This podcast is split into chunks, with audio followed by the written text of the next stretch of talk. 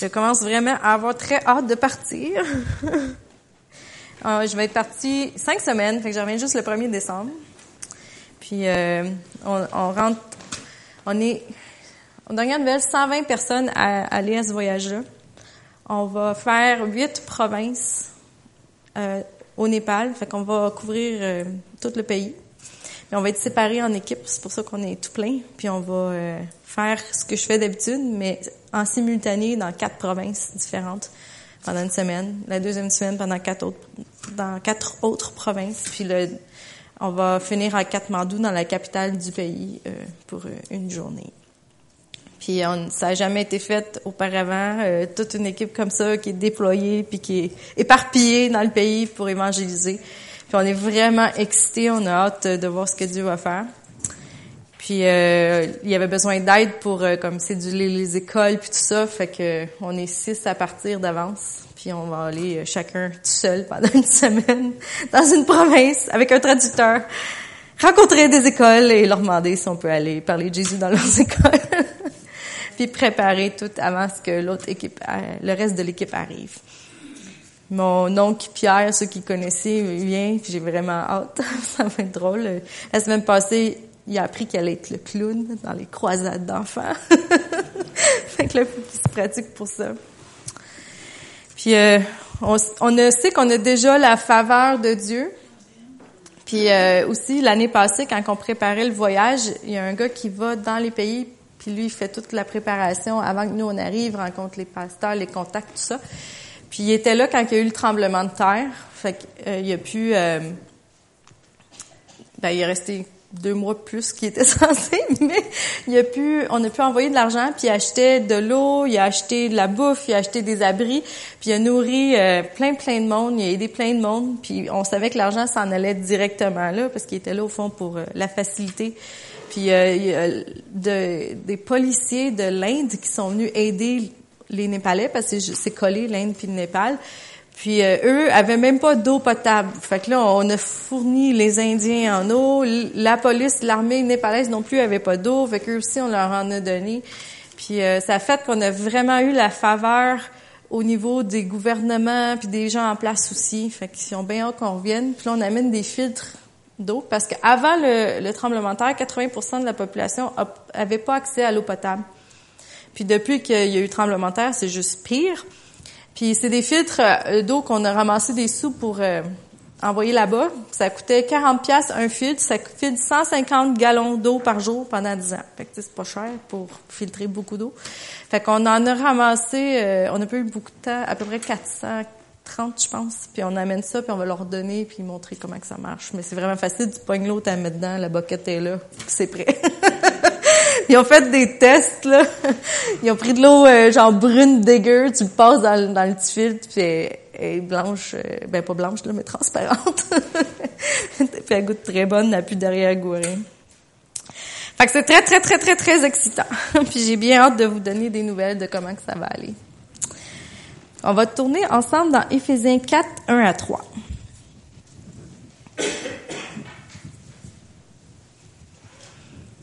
Nous dit Je vous exhorte donc, moi le prisonnier dans le Seigneur, à marcher d'une manière digne de la vocation qui vous a été adressée, en toute humilité et douceur, avec patience, vous supportant les uns les autres avec charité, vous efforçant de conserver l'unité de l'esprit par le lien de la paix. Ça, c'est Paul qui parle à l'église des Éphésiens, à Éphèse. Puis nous, notre version, ça parle d'exhorter. Je pense c'est le Louis II, fait que c'est exhorter aussi. Mais quand on lit dans la version en anglais, il utilise un mot qui s'appelle beseech. Puis beseech, ça veut dire je vous implore, je vous supplie. Puis il y a une version que j'ai trouvée qui ressemblait un peu dans la Bible du Sommeur. Il disait je vous demande donc instamment, mais c'est pas ça, ça reflète pas l'urgence de la situation. Vraiment, Paul, c'était comme pas juste, euh, je t'exhorte, si, euh, si ça te tente, fais-le, si le bon te semble. Non, c'est vraiment genre, je te supplie, je t'implore, vis une vie digne, conduis-toi dignement, comme l'appel que, que tu as reçu. Puis, il s'adressait pas, comme je disais, à des pasteurs, à des prophètes, à des évangélistes, à des docteurs, des enseignants. Non. Il s'adressait à une église, à des membres d'une église, à des chrétiens. Donc, il s'adresse à moi, à vous, à tout le monde, même aux enfants. C'est pas, euh, pas un appel réservé pour euh, quelques élus. Non, c'est vraiment une demande qui fait à tous ceux qui croient en Dieu. Il nous lance un appel. Puis chaque être humain a été créé avec un appel, une vision, une tâche à accomplir. On a été créé pour Dieu. Puis a un plan pour chacun d'entre nous. Éphésiens 1.4 nous dit qu'il nous a choisis même avant la fondation du monde. Avant que le monde existe, Dieu vous avait choisi, Dieu vous connaissait. Avant même que vos parents y pensent un jour avoir des enfants, Dieu savait que vous alliez exister. Puis, il y avait déjà des grandes choses en réserve pour chacune de vos vies, pour chacune de nos vies. Puis quand on a décidé de donner notre vie à Dieu, on a comme répondu à son appel. Partie 1. Puis là, je pensais à ça, un appel, un appel, qu'est-ce quoi un appel? Là, je fais, OK, un appel téléphonique. C'est un appel, non? Puis j'ai trouvé une espèce d'analogie avec le téléphone. Si le téléphone sonne, dring, dring, dring, dring, dring. Toi, tu prends le réceptacle, tu dis allô? Qu'est-ce que tu fait? T'as répondu. c'est ça, répondre à un appel, hein? T'as pris le téléphone, t'as dit allô? c'est aussi simple que ça. Puis la première appel que Dieu a fait à tous les humains, c'est d'être en relation avec lui. Fait que quand que tu donnes ta vie à Dieu, quand tu dis OK Seigneur, maintenant je veux vivre pour toi, avec toi, ben c'est comme si tu avais pris le téléphone, tu avais dit allô? T'as-tu composé le numéro? Non. T'as-tu euh, pensé fort? Ah ouais, sonne, sonne, sonne. Non. tu fais ça tes affaires, schlac, le téléphone sonne, qu'est-ce que tu fais? Tu réponds. Allô? Fait que ça, quand on donne notre vie à Dieu, c'est comme si on avait pris le téléphone et on a dit Allô? On a répondu à l'appel. Mais il y a une autre partie à l'appel. Ben, ça s'arrête pas là. Tu sais, des fois, je pense quand j'appelle les, dans, dans des maisons où il y a des parents avec des jeunes enfants, puis les jeunes enfants répondent, puis sont tout excités de répondre. Ils sont comme Allô? Puis là, tu dis Allô, comment ça va? Puis là, tu parles, puis là, tu poses des questions, puis ils répondent rien. Parce qu'ils n'ont pas encore compris que fallait que tu parles toi aussi au téléphone. Avez-vous, je suis sûre je suis pas la seule à qui c'est déjà arrivé, là. que tu parles, tu parles, puis l'enfant, il dit rien. Ou il parle à ses parents, puis là, les parents sont comme, parle dans le téléphone, parle dans le téléphone. ben, ça, ça fait partie de la deuxième aspect de l'appel. C'est que une fois que tu as répondu, tu as donné ta vie à Dieu, Dieu, il n'a pas arrêté là. Il a des plans pour toi, il veut t'amener ailleurs. Fait que ça, ça rentre dans la partie 2, où est-ce que tu dis allô? Puis là, t'écoutes, puis il y a quelqu'un qui te parle au bord, puis toi, tu réponds. Un appel téléphonique, c'est, à part les appels enregistrés, là, mais un appel téléphonique, c'est quelque chose qui se fait avec deux personnes.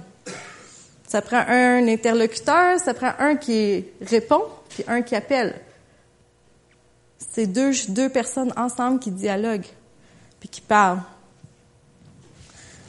Fait que l'appel que Dieu a pour chacun d'entre vous, on a le choix de dire juste allô, puis d'arrêter là, faire comme les petits enfants, puis on sait plus qu'il faut qu'on parle ou qu'on écoute. Ou on a le choix de dire ok, on a dit allô, mais maintenant on va écouter le reste, puis on va embarquer dans le reste de la conversation. C'est ça que euh, Paul dit à l'Église d'Éphèse, de marcher selon l'appel auquel il a été appelé. Fait commence à agir de la manière que je veux que tu agisses. Commence à marcher dans ce que, que je veux que tu accomplisses pour moi. Puis c'est pas juste écrit là. Puis l'affaire qui est le fun, c'est que maintenant que vous avez répondu à l'appel, vous avez dit allô, ben là, tout plein de choses sont devenues les vôtres par Jésus-Christ. Une fois qu'on est rendu enfant de Dieu, ça dit qu'on est des nouvelles créatures. On en a parlé tantôt un matin. On n'est plus des pécheurs. On est un peuple choisi, des prêtres royaux. On est une nation sainte, un peuple racheté. On est le peuple de Dieu. On est les ambassadeurs de Christ. On est les enfants du roi des rois. On n'est plus n'importe qui. Fait que ça devient tout d'un coup beaucoup plus facile d'entrer dans notre appel. Parce que c'est plus juste nous, c'est Dieu en nous. C'est ce que Jésus-Christ a fait pour nous. Quand que tu te regardes un prince ou une princesse ou une reine ou un roi, eux autres, ils arrivent, ils disent ce qu'ils ont à dire, puis ils font ce qu'ils font, puis ils ont une autorité qui suit, puis les choses commencent à se mettre en place. Le premier ministre du pays, quand ils prennent une décision ensemble avec tout le, le gouvernement, ben ça se met en branle. Pourquoi? Parce qu'ils ont l'autorité de le faire. Mais maintenant qu'on est enfant de Dieu, nous aussi, on a l'autorité de Christ. Que Christ nous, nous lègue. Parce que dans Éphésiens, on parle de... On va y aller ensemble, c'est vraiment un bon verset. Je m'excuse, Étienne, j'ai tout changé l'ordre. C'est Éphésiens 1, 19 à 22. C'est un verset que j'aime beaucoup. Et quel est envers nous qui croyons l'infinie grandeur de sa puissance, se manifestant avec efficacité par la vertu de sa force. Il l'a déployé en Christ en le ressuscitant des morts et en le faisant asseoir à sa droite dans les lieux célestes, au-dessus de toute domination, de toute autorité, de toute puissance, de toute dignité et de tout nom qui peut se nommer, non seulement dans le siècle présent, mais encore dans le siècle à venir. Il a tout mis sous ses pieds et il l'a donné pour chef suprême à L'Église, c'est qui? Nous, qui est son corps, la plénitude de celui qui remplit tout en tout. Puis il leur dit un petit peu plus loin dans Éphésiens 2, 6, il nous a ressuscités ensemble et nous a fait asseoir ensemble dans les lieux célestes en Jésus-Christ. Maintenant qu'on a répondu, on a dit allô? Ben, on a accès à tout ça. On a accès à, à la, au nom de Jésus. On a accès à la puissance de Dieu on a accès à l'autorité de Dieu, ce qui fait qu'on peut aller dans ce qu'on est appelé à faire, puis parler avec autorité, dire aux choses qu'il faut qu'ils se tassent de se tasser dans le nom de Jésus, appeler les choses qui doivent arriver à se prononcer dans le nom de Jésus. C'est plus, euh, vous êtes plus n'importe qui là. Vous êtes tout d'un coup, vous pouvez avancer avec assurance parce que Dieu est là, Dieu vous back, puis vous avez son autorité. Fait que tout d'un coup, ça devient super facile d'entrer dans son appel. Parce que tu te rends compte que, oui, par mes propres capacités, moi, je serais pas capable de rien faire. Mais parce que Dieu, il est là. Dieu, le Saint-Esprit est là, puis ça coule au travers de moi, ben là, tout d'un coup, c'est, c'est juste facile. J'ai juste à le laisser agir, ouvrir ma bouche, puis m'en aller où il me dit, faire ce qu'il me dit. Mais c'est lui qui va agir. Ça l'autre toute une pression, hein? Éphésiens 2.10 nous dit, car nous sommes son ouvrage, ayant été créés en Jésus-Christ pour de bonnes œuvres que Dieu a préparées d'avance afin que nous les pratiquions. Puis il y a même une version qui dit qu'on est le chef-d'œuvre de Jésus, de Dieu. Hey, c'est pas n'importe quoi, c'est un chef-d'œuvre. Ça vaut cher. Hein? tu sais, mon Alissa, là, au Louvre, ma mère, elle l'a vu, là. Elle est grosse à peu près de même, là. Puis elle vaut, je sais pas quel prix, elle a pas de prix. C'est un chef-d'œuvre. Puis elle est même pas vraiment belle. Personnellement, je la trouve pas belle. Mais ça a l'air que c'est le nombre de couches de peinture qui font que c'est vraiment exceptionnel. Mais vous, vous êtes des chefs-d'œuvre pas mal plus beaux que Mona Lisa, puis pas mal plus gros que ça, même si des fois on se sent juste comme on est dix, petite affaire. Mais Dieu, il dit non, vous êtes mon chef-d'œuvre, vous êtes grand, vous êtes fort, parce que je suis en vous, puis vous êtes capable de répondre à l'appel. Qu'est-ce que c'est un appel? On a dit téléphone, dring, dring. Mais un appel, au fond, ça peut être... Parce que des fois... Euh, avant de dire ça... Des fois, j'ai sûrement, vous avez déjà entendu ça, quelqu'un qui vient te voir. Toi, euh, c'est quoi ton appel? À quoi es-tu appelé? Là, ah, moi, je suis appelée à être euh, apôtre, ou je suis appelée à... Puis là, là, t'écoutes ça, puis là, t'es comme, coudon, il me semble que moi, j'ai pas reçu ça, ce téléphone-là, il y a quelque chose qui marche pas. Puis on, on dirait qu'on spiritualise le mot appel. Puis là, c'est comme, ouh, lui, il a un appel sur sa vie. Mais Ouh! Chacun d'entre vous, vous avez un appel sur votre vie. c'est pas juste quelques personnes, c'est tout le monde. Puis un appel, au fond, c'est une invitation divine au service de Dieu. C'est juste ça. C'est une invitation que Dieu nous fait à le servir. Fait que c'est pas, oh, non, tout le monde a cet appel-là. D'ailleurs, c'est pour ça que Paul dit à l'église d'Éphèse, marchez dignement selon l'appel que vous avez reçu. Tu as été appelé, j'ai été appelé, on a tous été appelés, on a tous reçu cette invitation-là de Dieu à le servir. La question est, est-ce qu'on va le faire? Est-ce qu'on va choisir de le servir? Bien. Juste pour vous prouver que vous avez vraiment tous reçu un appel, il y a quelques autres versets qui en parlent, puis je vais vous les lire. Romains 8, 28. Nous savons du reste que toute chose concourt au bien de ceux qui aiment Dieu, de ceux qui sont appelés selon son destin. Fait que ça, c'est encore plus cool parce qu'on est invité à servir Dieu. Mais en plus, on sait que ça va bien aller parce que ça le dit, toute chose concourt au bien de ceux qui aiment Dieu, de ceux qui sont appelés. Êtes-vous appelés? Aimez-vous Dieu? Donc, toute chose va concourir à votre bien. Romains 12, 1. Je vous exhorte donc, frères, par les compassions de Dieu, à offrir vos corps comme un sacrifice vivant, saint, agréable à Dieu, ce qui sera de votre part un culte raisonnable. Parce qu'on est appelé, faut qu'on se mette de côté. Comme un roi, une reine, ils, ils sont pas comme tout le monde. sais, Ils vont toujours être bien vêtus. Faut qu'ils fassent attention à ce qu'ils disent. Une vedette aussi, là, on en voit tellement qui disent des niaiseries, puis après ça, ça, leur est mis dans la face, puis tous les médias en parlent. Peut-être que vous n'avez pas des paparazzis qui vous suivent partout où vous allez, mais vous êtes appelés à être différents du reste du monde. Parce que vous représentez Dieu, vous représentez Christ. Vous devez vous comporter d'une manière qui va le glorifier. Puis, c'est pas toujours facile, là. Je, je suis 100% d'accord avec vous. La chair, on dirait que des fois, elle veut revenir. Mais dans la vie de tous les jours, faut toujours penser dans notre tête, hey, je représente Dieu. J'ai accepté son invitation divine à le servir. Fait que je dois le servir partout où je vais. Partout, dans tout ce que je fais. Ça veut dire au travail aussi. Ça veut dire à la maison avec nos enfants. Ça veut dire avec nos amis. Ça veut dire quand on fait l'épicerie. C'est tout le temps. Puis, qu'est-ce qui est le fun, c'est que si vous dites oui, je veux écouter ton appel pour moi, je veux vraiment te servir, Seigneur, je veux répondre à la tâche que tu as pour moi. Ben tout d'un coup, la job que vous faites euh, de 9 à 5 à tous les jours, ben c'est plus juste une job régulière. Parce que là, maintenant, vous faites partie, vous, vous êtes au service de Dieu. Fait que c'est comme si vous aviez deux jobs. une job euh, pour gagner de l'argent, mais vous avez aussi la job de servir Dieu.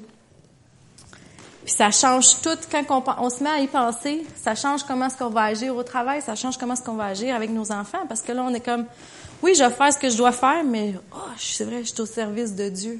Fait que tout ce que je fais, faut qu'il représente Dieu bien. 1 Thessaloniciens 2.16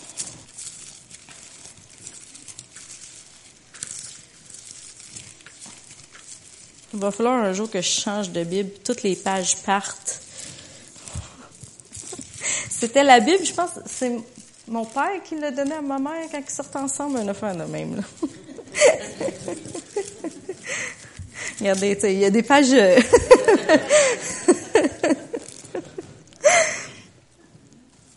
1 Thessaloniciens 2.12. Vous exhortant, vous consolant, vous conjurant de marcher d'une manière digne de Dieu, qui vous appelle à son royaume et à sa gloire.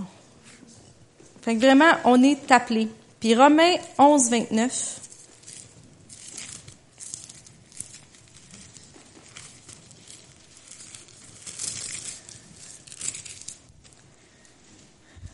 Car Dieu ne se repent pas de ses dons et de son appel.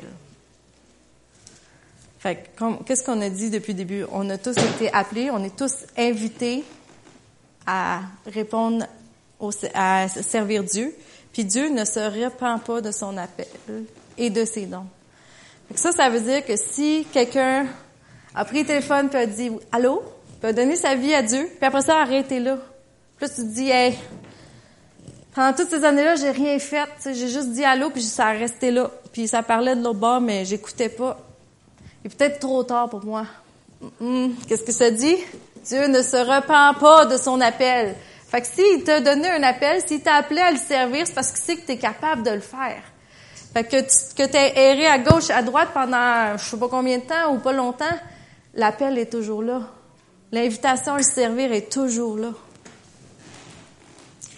C'est ça qui est cool à propos de notre Dieu. Lui, il se tanne jamais de nous. il est toujours là, puis il est toujours, OK, vas-y, vas-y, vas-y. Colossiens 1, 10.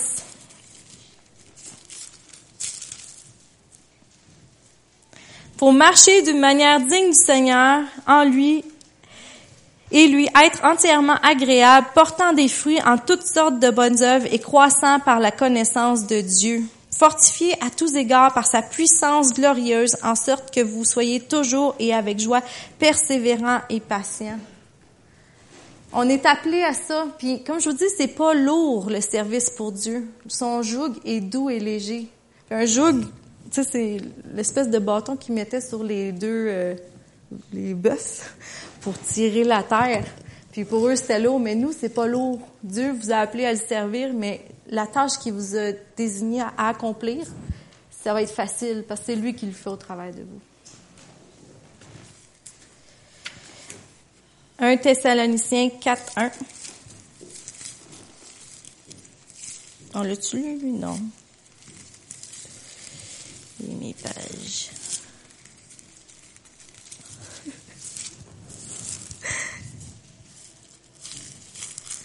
OK, chérie. C'est la section de pages perdues.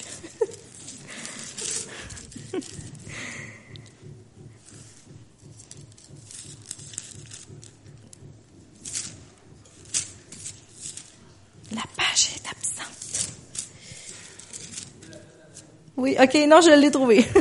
Au reste, frères, puisque vous avez appris de nous comment vous devez vous conduire et plaire à Dieu, et que c'est là ce que vous faites. Nous vous prions et nous vous conjurons au nom du Seigneur Jésus de marcher à cet égard de progrès en progrès. De progrès en progrès. On doit toujours continuer de marcher. Puis vous allez voir, ça augmente, ça augmente, ça augmente. Fait que des fois, vous allez dire, hey, moi, mon service, c'est juste d'ouvrir la porte euh, à l'église le dimanche. Mais commence avec ça, puis fais-le. Puis accepte cette invitation que Dieu t'a faite et fais-la. Mais après ça, tu sais pas, peut-être tu vas ouvrir la porte à un premier ministre, puis tu vas l'évangéliser, puis il va donner sa vie au Seigneur, puis après ça, il va tout révolutionner le pays. on sait pas. Mais, Dieu, il nous amène à progresser. Si nous, on dit oui, puis qu'on commence à l'écouter, puis on prend le petit pas, même s'il peut sembler très petit, lui, il va partir de là, puis il va nous amener à un plus grand pas, un plus grand pas, un plus grand pas. C'est comme ça que ça fonctionne avec Dieu. C'est pour ça que le principe de dîme, des fois, on dit ça n'a aucun bon sens. Il faut que je donne 10% de ce que j'ai. J'en ai déjà pas tant que ça. Puis là, en plus, le gouvernement m'en prend comme 30. Puis là, faut que j'en redonne 10. Puis qu'est-ce que Dieu fait avec ce 10-là quand on est fidèle? Il t'en donne plus, il t'en donne plus, il t'en donne plus, il t'en donne plus. Il y a un monsieur qu'on... Une histoire, ben c'est pas une histoire, c'est, vrai, là. Un monsieur qui donnait sa dîme fidèlement à Dieu, puis euh, aujourd'hui, il est rendu qu'il garde 10% puis il donne 90% à l'Église tellement qu'il est rendu riche. Puis à 10% il dit qu'il en a trop. Tu sais, puis il en a. Dieu veut nous faire prospérer à tous égards. Mais la question est, est-ce que nous, on est prêts à répondre à son invitation à le servir? Puis, vous c'est ça, comme je disais, vous avez deux jobs une job qui va être de travailler euh, chez Saint-Hubert ou chez Tapiédé, ou peu importe où vous travaillez. Puis la job de servir Dieu. Mais la job de servir Dieu, c'est une job qui est là à temps plein. Fait qu'il faut pas qu'on se dise ah, de 9 à 5, moi j'ai fait ma job pour ramasser ma paye. Puis après ça, ben de 5 à 7 ou 5 à jusqu'au lendemain matin, je vais servir Dieu. Ou le dimanche, je vais servir Dieu. Non, l'appel qui vous a lancé, c'est à temps plein. C'est comme James Bond. Moi, j'aime beaucoup James Bond. James Bond est un, un agent secret pour la Grande-Bretagne. Et lui, il se promène, puis il a l'autorité de la Grande-Bretagne pour faire ce qu'il a à faire. Fait que peu importe qu'il va dans un restaurant, si la Grande-Bretagne, elle appelle, puis elle dit, mais c'est M, la madame, elle appelle, puis elle dit, bonne, faut que tu fasses ça. Mais qu'est-ce qu'il fait? Il, il va, puis il fait. Mais c'est la même chose pour nous. Si vous êtes au travail, puis vous êtes en train de faire vos trucs, là, tout d'un coup, oups, le Saint-Esprit dit, hey, regarde, euh, ton collègue, là, euh, il a de l'air triste, va y parler. Bon, c'est sûr, tu, tu dis pas à ton boss, moi, je travaille plus, Dieu m'a dit. mais, mais, tu réponds à l'appel qui t'a lancé, puis aussitôt que tu as le moment, tu vas voir ton collègue, tu dis, hey!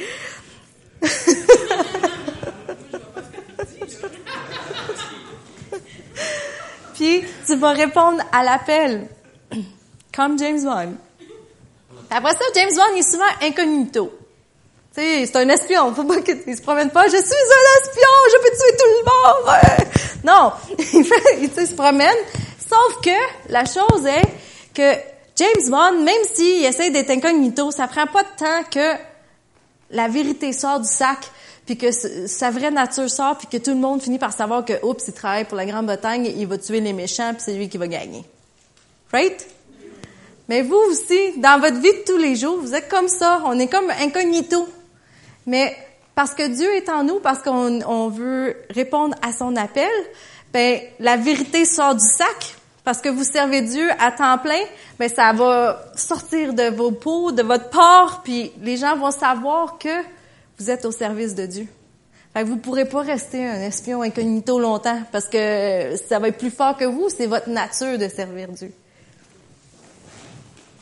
L'autre chose, James Bond, il prend jamais de vacances. Des fois, il y a un petit break off, puis là, ça prend pas. Euh, puis là, la M à l'appel, il faut qu'il retourne travailler. Mais quand on est au service de Dieu, c'est comme ça aussi. Il y en a pas de vacances. Des fois, euh, oui, on s'en va en vacances, c'est correct, prenez des vacances. Mais dans votre tête, même si vous êtes en Floride ou sur le bord de la plage au Mexique, puis que là, oups, il y a un appel de Dieu. Hey, regarde telle personne, tu pourrais aller y parler. Il y a un besoin là. Ben oui, t'as beau être en vacances le bord de la plage, mais t'es pas en vacances de Dieu. fait vas-y. Puis qu'est-ce qui est le fun, c'est que vu que son joug est doux et léger, c'est pas lourd, c'est facile et c'est tellement bénissant d'obéir à sa voix puis de faire ce qu'il nous appelle à faire. Moi, je trouve que c'est autant bénissant, c'est pas plus pour moi que pour la personne. c'est un peu ingrat, mais c'est vrai. Parce qu'on sent tellement de joie quand on sait qu'on obéit à Dieu. Puis qu'on a fait ce qu'il voulait. Puis, qu'est-ce qui est vraiment encore mieux? Comme je vous dis, on a répondu à l'appel. Maintenant, on est en Christ, donc on a l'autorité, on a tout ce qui vient avec. Puis, on a l'onction de Dieu, la troisième chose. On va aller dans Lévitique 8, 1 à 12.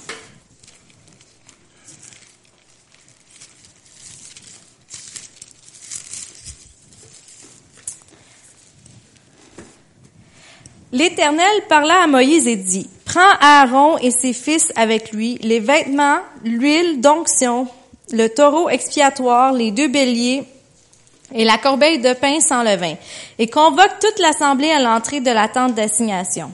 Moïse fit ce que l'Éternel lui avait ordonné et l'assemblée se réunit à l'entrée de la tente d'assignation. Moïse dit à l'assemblée, Voici ce que l'Éternel a ordonné de faire. Moïse fit approcher Aaron et ses fils et il les lava avec de l'eau. Il mit à Aaron la tunique, il le ceignit de la ceinture, il le revêtit de la robe et il, plaça sur lui l'éphod qu'il serra avec la ceinture de l'éphod dont il le revêtit. Il lui mit le pectoral et joignit au pectoral l'urim et le tumim. Il posa la tiare sur sa tête et plaça sur le devant de la tiare la lame d'or, diadème sacré comme l'Éternel l'avait ordonné à Moïse. Moïse prit l'huile d'onction, il oignit le sanctuaire et toutes les choses qui y étaient et le sanctifia. Il en fit sept fois l'aspersion sur l'autel et il loignit l'autel et tous ses ustensiles et la cuve avec sa base afin de les sanctifier. Il répandit de l'huile d'onction sur la tête d'Aaron et loignit afin de le sanctifier. Fait Aaron avait été choisi de Dieu, puis Moïse avait reçu des instructions sur comment officialiser ça. Puis, dans le temps, il faisait ça avec de l'huile physique, qui déversait. Mais qu'est-ce qui est beau là-dedans, c'est que c'est une image de aujourd'hui ce qui se passe avec nous. Au début, ils l'ont lavé. Nous, quand on donne notre vie à Dieu, qu'est-ce qui arrive? On est lavé de nos péchés. Après ça, il, s'est mis à le ceindre avec une ceinture, il a mis une robe, il a mis un genre de plastron, il a mis un diadème, il a donné des outils. Puis quand on pense dans Éphésiens, l'armure qu'on revêtit, le casque du salut, l'épée de la vérité, les chaussures du zèle, le bouclier de la foi, la ceinture de la vérité. Je veux pas me tromper. La cuirasse de la justice. Bon.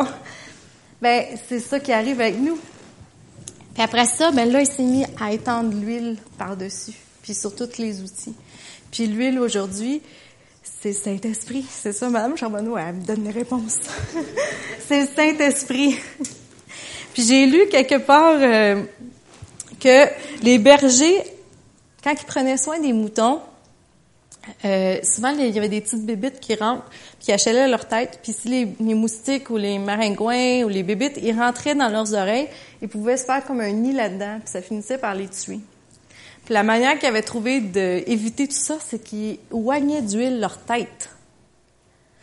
Puis en mettant l'huile, les, moustiques glissaient, puis ils n'arrivaient pas à rentrer, puis ils étaient protégés. Puis l'huile, ben, ça représente une bénédiction, la protection, puis ça donne le pouvoir puis l'autorité. Fait que quand on dit que vous êtes loin, mais c'est ça, vous avez la bénédiction de Dieu, vous avez sa protection, puis vous avez l'autorité d'avancer dans ce qu'il vous demande. Mais là, c'est pas juste dans l'Ancien Testament. Pour ceux qui vont dire, c'est-tu juste dans l'Ancien Testament? Non. Luc 4, 18 à 19.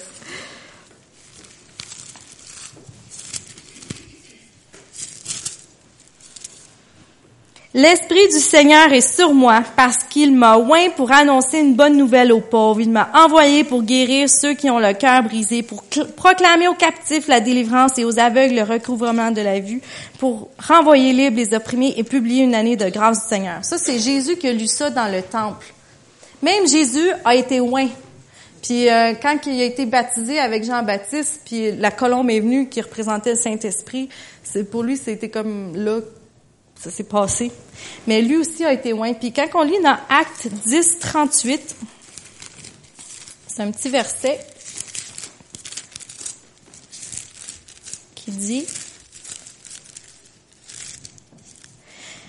Vous savez comment Dieu a oint du Saint-Esprit de force Jésus de Nazareth qui allait de lieu en lieu faisant du bien et guérissant tous ceux qui étaient sous l'empire du diable car Dieu était avec lui. Dieu a oint Jésus de Nazareth. C'est intéressant que là, ils n'ont pas dit Jésus-Christ, fils de Dieu. Dans, dans ce temps-là, ton prénom, Jésus, lui c'était Jésus. Puis de Nazareth, c'était comme ton nom de famille. Ça voulait dire que c'était de la ville d'où tu venais.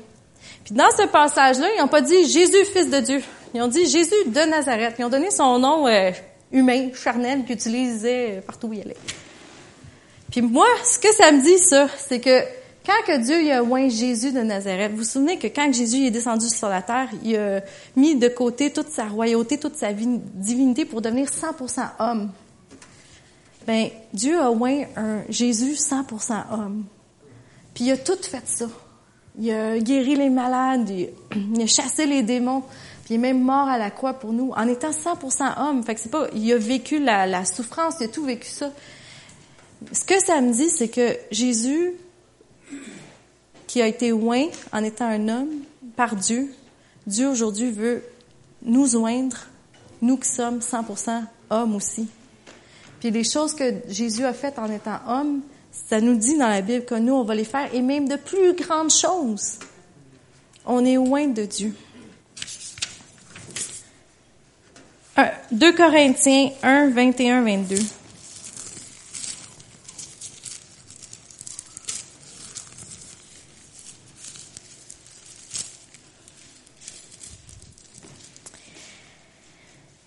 Et celui qui nous a fermis avec vous en Christ et qui nous a oint, c'est Dieu. lequel nous a aussi marqués d'un sceau et a mis dans nos cœurs les arts de l'esprit. C'est Dieu qui nous a oints. C'est pas réservé à un petit groupe select.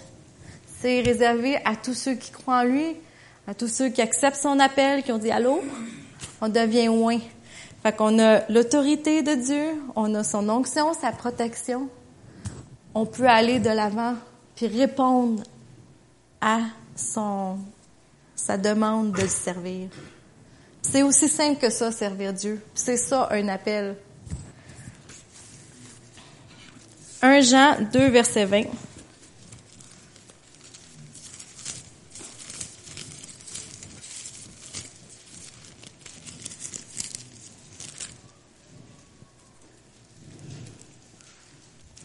Vous, vous avez reçu l'onction de la part de celui qui est saint et vous avez tous de la connaissance. Fait juste pour être sûr que vous avez compris, vous êtes tous loin. Vous avez tous un appel qui est une invitation à servir Dieu. Fait que votre vie, c'est pas juste une vie de fa 5 puis oh, le dimanche on va à l'église. Non, on vit vraiment dans le surnaturel quand on accepte de servir Dieu. Puis dans Éphésiens, il y a les prières qui est Éphésiens 1, Éphésiens 2, puis Paul il dit que nos yeux puissent s'ouvrir, puis qu'on puisse comprendre, puis saisir quelle est la largeur, la profondeur de l'amour de Dieu. Puis plus qu'on passe du temps avec lui, plus qu'après avoir dit allô, on parle, on écoute, mais plus qu'on va saisir tout ce que Dieu a fait pour nous, tout ce qui nous appelle à faire, tout ce qu'il en réserve pour nous. Puis plus que vous allez voir que quand vous allez avancer dans votre vie de tous les jours, vous allez faire ce que vous avez à faire, vous allez devenir vite à entendre, vite à agir, puis vite à voir les résultats aussi. Parce que c'est Dieu qui va agir. Puis je veux vous encourager à être des agents de changement. Parce que vous êtes vraiment appelés à être ça, un agent de changement que comme James Bond, quand il passe, tout est différent après. Quand que vous, vous passez, les choses sont différentes parce que Dieu a agi au travers de vous.